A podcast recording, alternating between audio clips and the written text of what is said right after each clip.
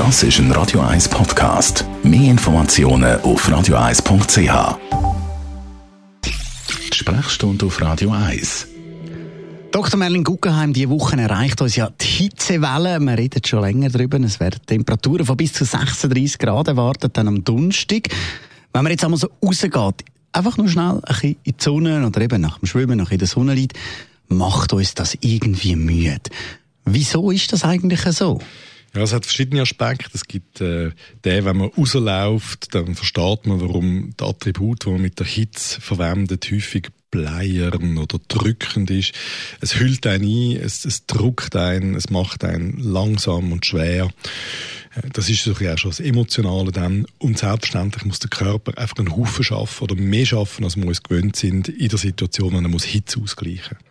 Eben der Körper, der muss die Hitze aus, ausgleichen, der muss ein bisschen abkühlen. Was passiert da genau im Körper? Rein? Ja, es gibt eigentlich zwei Sachen. Der Körper versucht ganz intensiv ähm, Temperatur konstant zu halten. Das ist eine von seinen ganz wesentlichen Aufgaben, Kernaufgaben, wenn man so will. Und äh, deswegen tut er schwitzen, unter anderem auch. Und Schwitzen ist nicht einfach so passiert, das ist etwas, was Energie braucht. Oder man muss können schwitzen ähm, das ist eine aktive Leistung.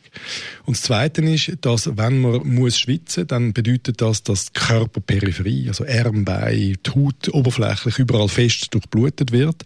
Und das führt dann dazu, dass im Zentrum der Blutdruck ein bisschen absinkt. Einfach weil man nicht in der Lage ist, die Peripherie aufzumachen. Wenn man das Schliessensystem aufmacht, dann geht zentral der Druck ab. Und das, das macht ein bisschen Mühe. Das nimmt einem ein bisschen Fuß, wenn man einfach nicht den normalen Betriebsdruck hat, wo man sich sonst so ein bisschen gewöhnt ist. Also wir sind uns eben einfach nicht gewöhnt, die Hitze. Wie kann man den Körper da ein unterstützen, dass eben das nicht passieren würde? Also es ist schon so, dass man das machen muss, was Länder oder Menschen in Ländern, die sich Sonne mehr gewöhnt sind, über die Jahrhunderte eigentlich perfektioniert haben. Es gibt Tageszeiten, wo gewisse Aktivitäten einfach sinnvoller reinpassen, wenn es heiß ist. Das ist so. Also ich würde jetzt nicht joggen in der Mittagspause. Ähm, man, man sollte es tatsächlich ein bisschen meiden, zu weit, äh, zu oft und zu lang vorauszugehen, wenn man das kann, während es besonders heiß ist. Und wenn man es muss machen, dann muss man sich einfach vernünftig vorbereiten, genug trinken, weite, lockere Kleidung, also nicht äh, äh, nicht kurz äh, angezogen sein und einfach halt mit dem umgehen. Das ist ja so. Es gibt keine Alternative. Danke vielmals, Dr. Merlin Guggenheim. Das heißt, als nächstes steht dann jetzt Siesta auf dem Programm. Das ist ein Radio 1 Podcast. Mehr Informationen auf radio1.ch.